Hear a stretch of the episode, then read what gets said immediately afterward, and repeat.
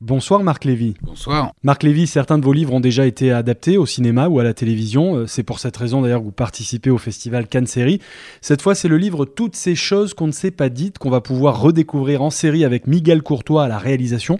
Pourquoi avoir eu euh, envie et accepté de porter cette histoire à l'écran? L'envie, euh, c'est l'envie de raconter une histoire de façon différente. Et donc ça, c'est déjà c'est une envie passionnante. Ensuite, il y avait une énorme envie de retravailler avec Miguel, qui avait déjà adapté Où es-tu? Qui est un ami, et, donc il y avait le, cette vraie envie-là de vivre cette aventure euh, avec un ami. L'envie de travailler avec Jean et Alexandra. Euh, Jean Reno et Alexandra Maria. Puis voilà, je crois que ça faisait déjà beaucoup d'envie. Le format série, là, on sera sur 10 euh, épisodes de, 30 minutes. Est-ce que ce format-là, justement, colle parfaitement bien à la rythmique de votre roman? Oui, le, découpage dans le travail d'adaptation c'est fait de façon assez fluide. Chaque histoire a, euh, je dirais, son, tempo narratif.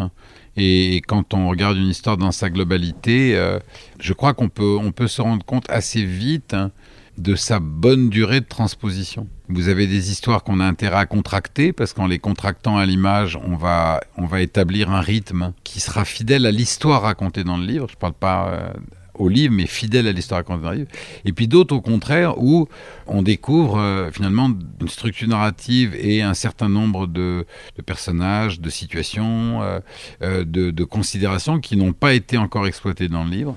Et donc qui peuvent permettre de faire l'effet inverse, c'est-à-dire au lieu de contracter, de non pas d'étirer parce qu'il n'y a pas de dilatation au contraire, mais de, de développer plus hein, certains pans de l'histoire qui n'ont pas été développés. Et, euh, évidemment, le format série apporte euh, cet espace temporel de liberté quand on veut raconter une histoire. Concrètement, comment se passe euh, l'adaptation Est-ce qu'il y a vraiment un travail de réécriture? Oui, d'abord, les dialogues changent parce que les dialogues écrits ne sont pas les dialogues dits. On ne parle pas nécessairement dans la vie comme on parle dans les livres, même si aujourd'hui ça a tendance à se rapprocher, il y a quand même un rythme de, dialogue et une longueur de dialogue qui n'est pas la, qui n'est pas la même. Et la narration, c'est tout ce qui va être transposé à l'écran. Donc euh, on ne peut pas filmer les pages d'un livre, ce serait très ennuyeux.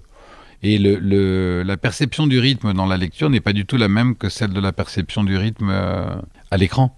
Donc il faut retravailler euh, tous les rythmes et donc tous les moments de l'histoire et réinventer toutes les clés qui permettent d'accéder aux émotions qui sont contenues euh, ou qui sont portées par l'histoire. Marc Lévy, des ouvrages adaptés en film ou en, série, c'est quelque chose de très fréquent évidemment, mais c'est pas forcément toujours réussi. Est-ce que vous, vous avez eu quelques réticences parfois?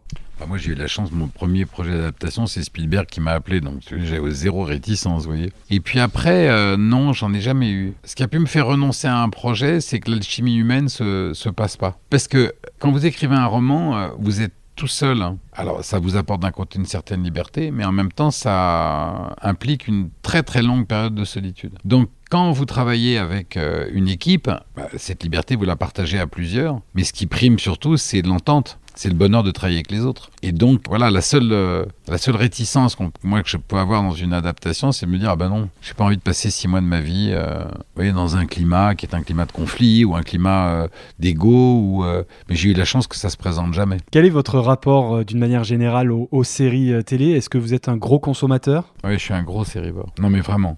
J'en vois tellement que je, je, je vous dis, je les catalogue dans une app parce que sinon, euh, je pourrais vous en citer. Euh. Euh, les séries du moment que je peux vous conseiller, je peux vous conseiller une série anglo-japonaise qui est sublime qui s'appelle Giriagi. Dans les séries charmantes, il y a Only Murders in the Building avec Steve Martin, qui est vraiment une série charmante et assez intéressante. American Dust, hein, qui est un petit bijou de série, qui est très très surprenante. Qu'est-ce que je peux vous conseiller d'autre Bon, il y a Curb Your Enthusiasm, qui est un, un petit bijou. Aussi, pour moi, évidemment, The Good Fight, pour ceux qui n'ont pas vu ce, bijou. J'ai vu une série très étonnante hein, qui s'appelle Brand New Cherry Flavor d'un espèce de, Tarantino en série. Euh, c'est extrêmement déjanté, mais euh, vraiment intrigant.